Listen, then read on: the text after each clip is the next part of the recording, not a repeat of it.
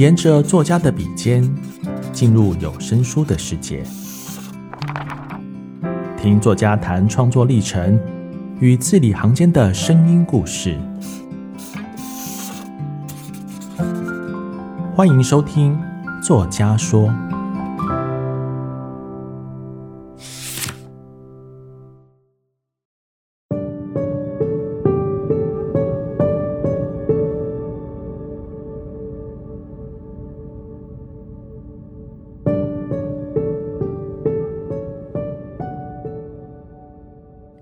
说的话，鸟就回不来了。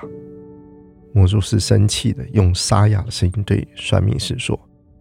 算命师觉得自己做错了事，又觉得自己没做错什么，为什么呢？”我鼓起勇气插嘴。魔术师用他右眼瞪着我，因为那是在魔术时间里头啊。魔术开始进行的时候，这个笼子附近的时间会变得跟我们站的这个天桥上的时间不同。一旦有人用身体的任何一部分打扰这个时间，鸟就回不来了。魔术师说，会留在那个时间里，回不来了。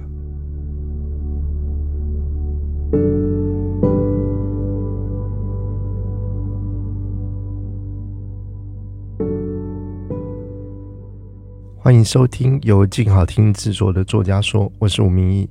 我的小说《天桥上的魔术师》现在由静好听发行了有声书。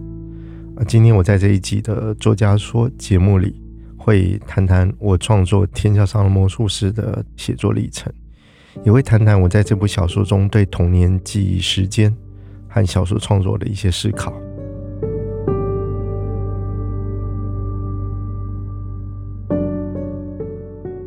我在过去访问的时候，多次提到《天桥上的魔术师》的最早的源头，就是我到淡水的友和布书店啊，做了一场演讲。在这场演讲的时候，我出了捷运站，看到了淡水的街头艺人。那因为演讲时间还早，我就在那边看他们的表演。那我的脑海里面就浮现了童年的时候在中华商场天桥上面的一些景象。它是一些景象哦，不是一个魔术师啊。那当然，这魔术师对我来说是印象深刻，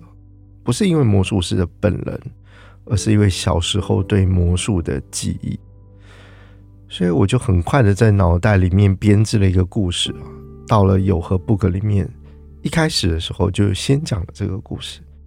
讲到这个故事的时候，我就跟听众说，这其实不是完全是我的记忆。这是我刚编造的一个小说的开头，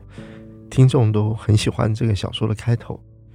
那那时候我在学校也开了小说创作课，所以隔了一周，我又在学校的小说创作课重复的讲了这个故事，发现反应也很好，所以我就一时兴起，没头没脑的跟学生说，或许下个礼拜开始，我会每一周讲一个关于这个魔术师的故事，到学期末我就有一本小说集了。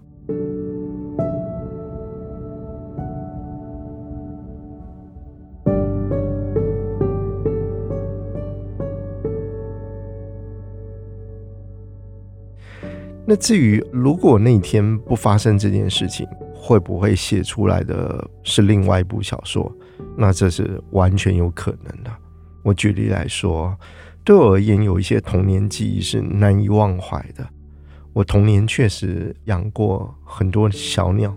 完全是因为我哥哥的关系啊。我大哥大我应该是十五岁，我童年的时候，我大哥已经是有经济上面的自主权了。所以他养了很多像白老鼠啊、小鸟啊、兔子啊，甚至养过一只老鹰啊，一只我当时不知道是什么品种的鹰啊。那后来写到《苦雨之地》这本小说集里面，也就是说，这些元素在我生命中的部分元素，它不会因为我写不写《天桥上的魔术师》而改变，它可能会留下来到另外一本小说里面，发展成另外一种样貌。啊，不过这都没有如果，因为时间已经过去了。那《天桥上的魔术师》这本小说里面有片段是我的人生记忆，有片段是我在那个构思故事的历程里面跟听众互动的激荡，有部分是我对生命在我三十几岁、四十岁左右的时候的感受的回馈。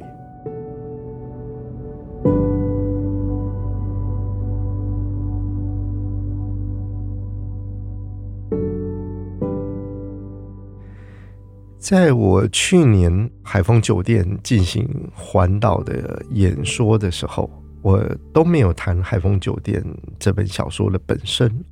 而是去谈我这几年在小说课堂里面跟学生分享的一个概念，叫小说感。用英文来说，它就是一种 the feeling of novel。它不是一个谈小说的每一个元素。因为我过去看过一些写小说的怎么写的书，里面他会把小说拆解成情节、人物、故事啊等等之类的不同的元素去讨论。但我认为现代小说好像有那么一些质变，其中我就谈到有九种创作人格，比方说其中有一些创作人格他是并不爱找资料的啊，他是借助于灵感的，但灵感这个词。我认为也是，我跟 Umberto Eco，Umberto Eco 讲说，灵感这个词是被创造出来的。他认为根本上没有灵感这件事情，那就是由于 Umberto Eco 是另外一类型的小说家，他是一个博物学家，所以在我看起来，他就有了一个博物学家的创作人格。可是，在写《天桥上的魔术师》的时候啊，我是几乎完全没有找任何资料的。除了那段时间，我在网络上大量的看了各种魔术表演，还有破解魔术的表演。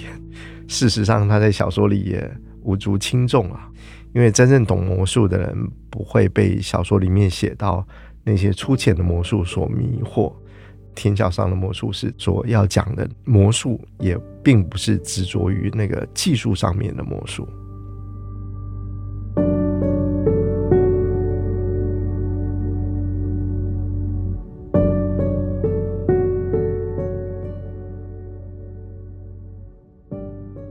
在小说课堂有一个成长的历程。我的意思是我作为一个教授者的成长的历程。比方说，我一开始的时候，我会用我曾经参加过一次文艺营的记忆啊，但那次文艺营我并没有全程的参加，因为第二天我就觉得有点无聊了。我个人的感受了。那当然也有一些我过去读过的小说怎么写的这样子的书的记忆。我综合这些东西来上这个小说课，当时是非常心虚的哦。我都还记得，我到东华大学任教的前几年呢，我的系上的或者是英美系的资深教授就有人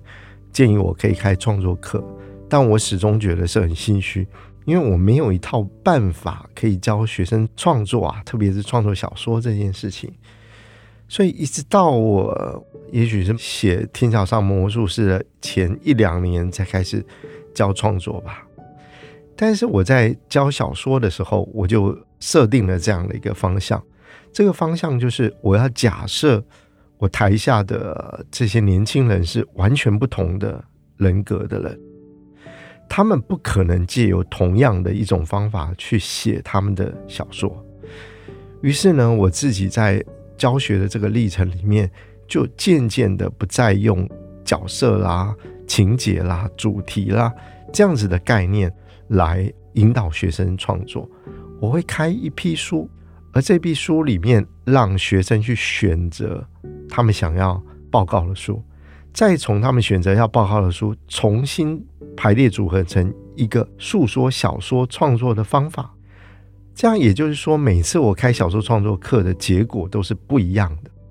那就刚刚好在那一年里面，我准备写《天桥上的魔术师》这本小说集了。但是其实也没有准备，就是像我刚刚所提到的，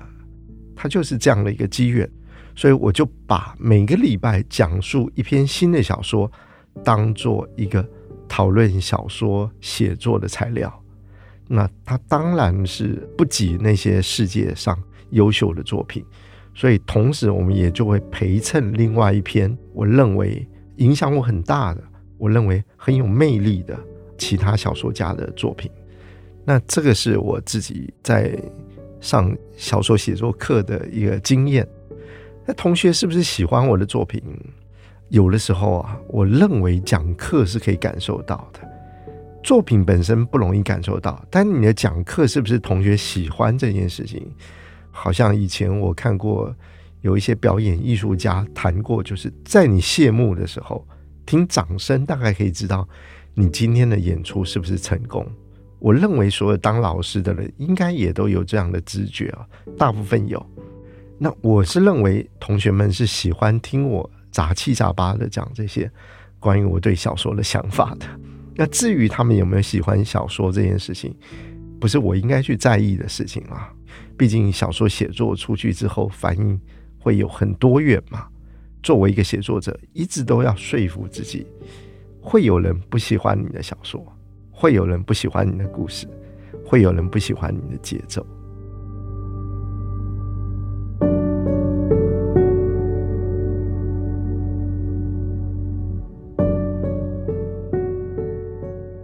日后呢，我在我的小说创作课里面也都会重复的讲我即将要写的一部小说，比方说《富野人》，其中有好多段落都是我在课堂上提过的啊。《单车世界记》里面有好多材料都是我在课堂上很兴奋的跟同学分享的，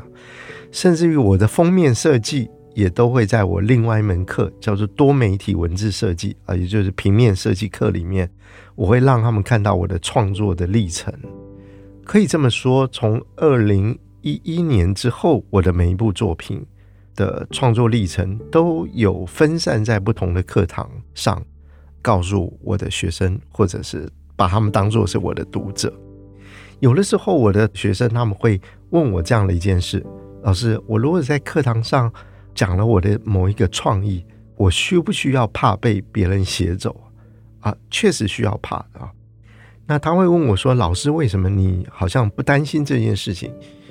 你好像把你写作的很多细节都告诉我们呢？”我说：“我如果最后写出来，我如果讲了这个材料，不是只有我自己才能写的话，那么我写这个小说就毫无意义了。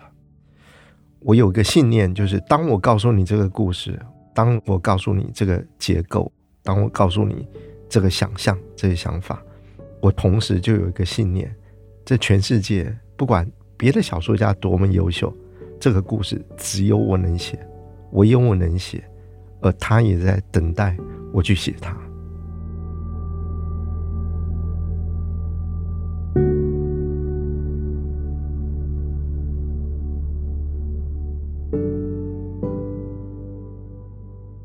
成长的故事啊。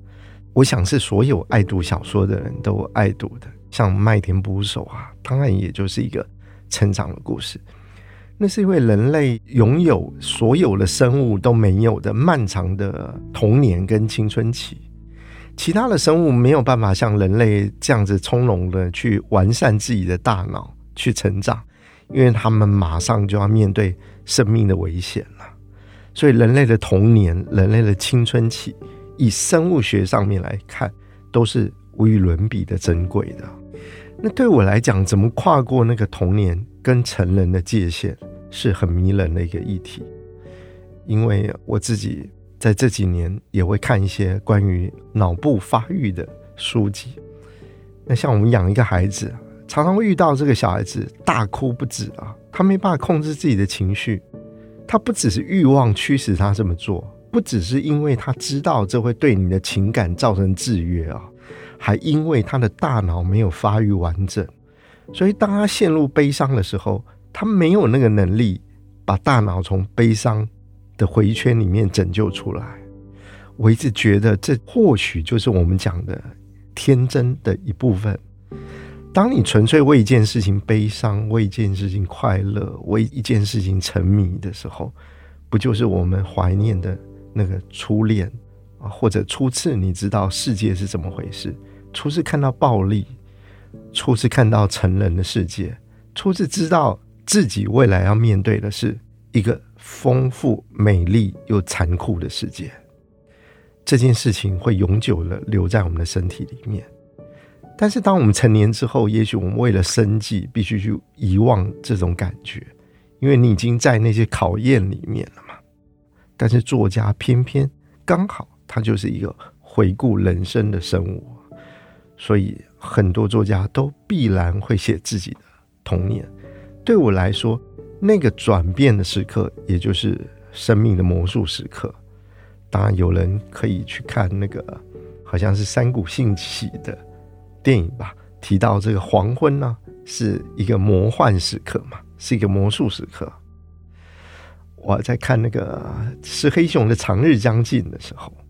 那为什么他写到最后是一个白天和黑夜交织的时刻，灯光渐亮？灯光也是一个人为的产物，但在那个时刻里面，我们感到时光易逝，我们感到生命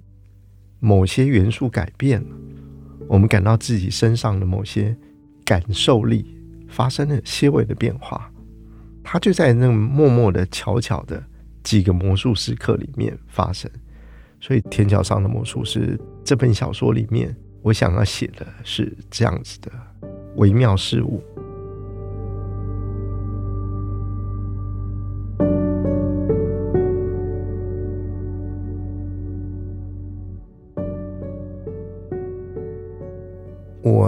前几天在海丰酒店的演讲里面提到，我现在五十二岁的时候写作这本小说的心情。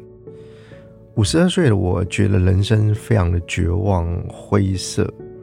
没有光芒。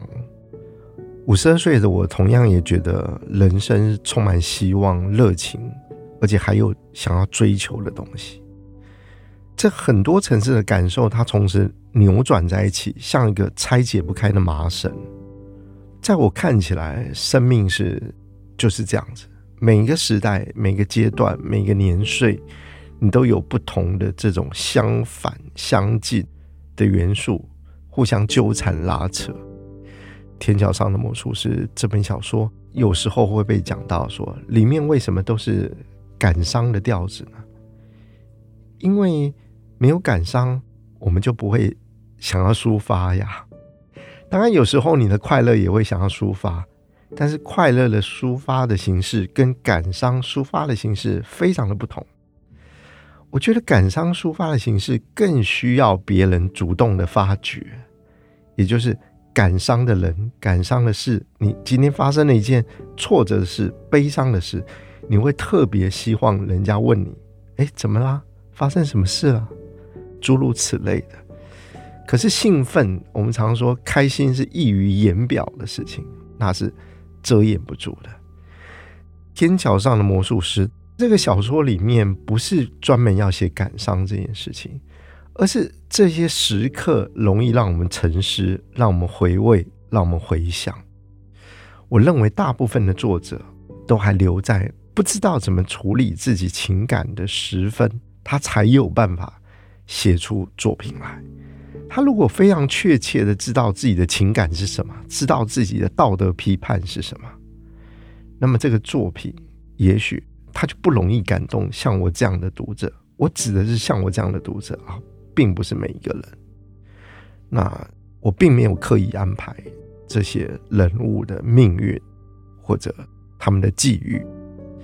但是我认为啊，在那个成长的时分。每个人都看过黑夜、黎明，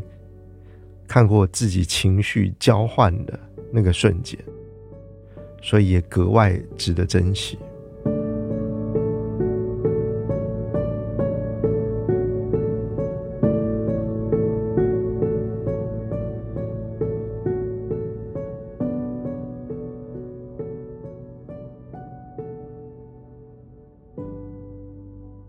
有些事情，它其实是人生里面发生过的，但是听起来很像小说。在我成长的过程里面，中华商场发生过几次不同的大事，其中一件大事是有同学被火车撞死啊，这是真切发生过的。另外一件大事是中华商场的对面开了百货公司，开百货公司这件事情太有魅力了。因为一下子我们就从繁华的商场变成三流的商场，因为对面开了很豪华的百货公司。我们去坐那个百货公司的手扶梯的时候是一种震撼，坐到百货公司的电梯的时候又是另外一种震撼。那因为中华商场是没有厕所的，所以我自己跟我的玩伴会把公共厕所从两边拉过来，门拉过来，先拉左边，就是不是锁你这个门的那一道门，再拉锁你这个厕所的那一道门。这个时候中间就会出现一条直线嘛，左边的那道门没有办法完全覆盖你这间厕所，看起来就很像电梯的那个伸缩门，对吗？那我们就假装坐上了电梯。那就在旁边，我们会画一楼、二楼、三楼、四楼、五楼，而且非常欢乐的说：“哎，四楼都是卖玩具的哦，五楼都是卖什么样的东西的？他们是我们创造出来的百货公司，我们创造出来的一个游历。可是问题是，这个大楼里面有一些楼层是不能到的。我相信有到过，不管是百货公司或者是综合性大楼的人都了解。而那个不能到的大楼，隐藏着什么样的东西呢？”或许在我们的预期以外，在我们的生命史线性的轨迹以外的事物吧。那这个就是当时的这个小小的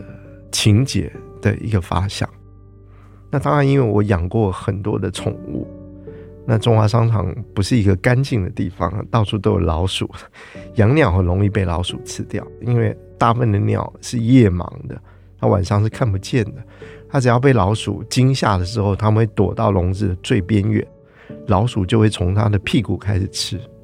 它鸟也不会马上死亡，它会挣扎一段时间，可它又没办法挣脱老鼠，所以它就会被吃到内脏都吃空了，留下一个空空的躯壳。我自己在很小的时候，我忘记是几岁了，我目睹过好几次，只要我忘记关窗户，这个惨事就可能发生。当然是无限懊悔了，但是生命不是因为你懊悔就能挽回的嘛。在小说里面写到的那一段关于用强力胶粘上的话，那是我母亲常常开玩笑讲的一句话，说：“这个强力胶，下面把粘起来，什么东西都可以粘起来。那心破碎了可以粘起来吗？我们的回忆可以缝补起来吗？”啊，我们失去的某种友情或爱情可以粘起来吗？大概是这样吧。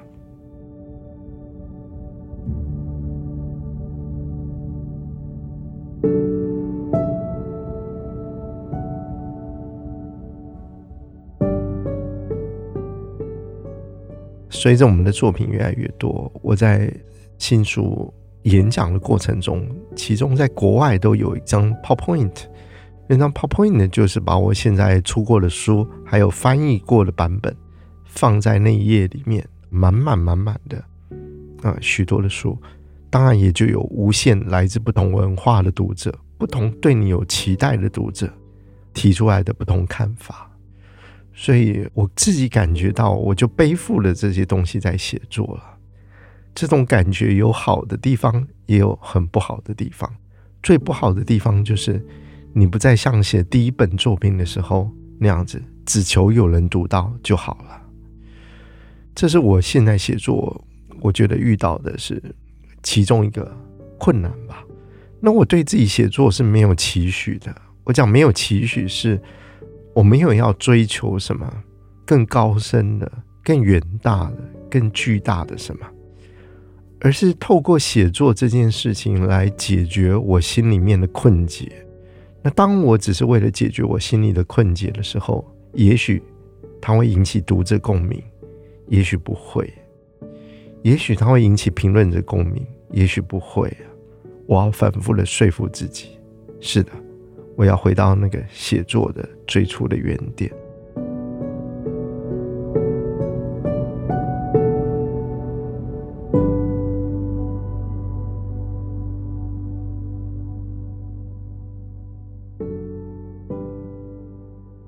我在大学的时候不是念文学啊，我念的是大众传播系。当时的辅大大众传播系是分组的，还没有分系，我们分成新闻组、广播电视组，还有广告组。那么广告组呢，要修一些广电组的课，要修一些新闻组的课。因此，当时我也接触到关于声音的录制这件事情。声音的录制最美好的。时代，我以为已经过去了，因为在我年轻的时候，就是影像是昂贵的嘛，包括我们拍照也是昂贵。但现在影像已经变得非常的便宜了。但是照理来说，强势的影像呢，还要全面的取代声音，或者至少是复合的媒材，要全面的取代单纯的声音了。但是这几年，我很高兴，或者说也在我预料之外的，我们看到声音的回归哦，很多非常有意思的 podcast 的节目，还有有声书的重新的被看重。当然，录制有声书，我知道有很多种方法，就好像我年轻的时候喜欢读诗的时候，我知道诗有很多种读法。有一次我在演讲的时候，到了一个中学，后来我都尽量不到中学去演讲了。因为我自己的文学观念可能跟当时的中学老师是比较远的，那我就提到一件事情，就是台湾的朗读比赛都非常恶心，是从我童年恶心到我变成一个大学教授。因为我进入东华大学教书的时候，我还去评过一次的，好像是花东地区的国语文竞赛，我真的整个难受到不行，就是那种读文字的方式。尽可能的矫情，尽可能的激情，包括一篇幽默的文章，都可能用一种很激昂的语气去阅读。那我有时候会在课堂上跟同学讲说，我喜欢的，像有一部电影叫做《Postman》邮差啊，拍那个聂鲁达的，其中有很多好莱坞明星读了聂鲁达的诗嘛，像有马丹娜，哇，他们的读诗真让我惊艳啊！他们读的方法就是，你知道他有情感，但是他没有在声音的抑扬顿挫上去夸饰情感。他们让那个诗好像长到身体里面，然后用属于自己的声音去读出来。那我自己也喜欢用这样的声音去读我喜欢的文学作品。当然了，那当我决定把自己的作品交给静好听来做有声书的时候，我就要抛弃我自己的成见，因为在世界上有很多艺术实践。我刚刚说过，因为我有众多的作品，我已经慢慢没有办法掌控我每一个作品的艺术实践，而且我现在也认为没有必要。我应该放心的把它交给另外一批专业的人来听听看，来感受看看他们做的艺术实践跟我的有什么不同，而不是要让艺术表现以我为核心去运转。这就是我对《天桥上的魔术师》变成有声书的期待吧。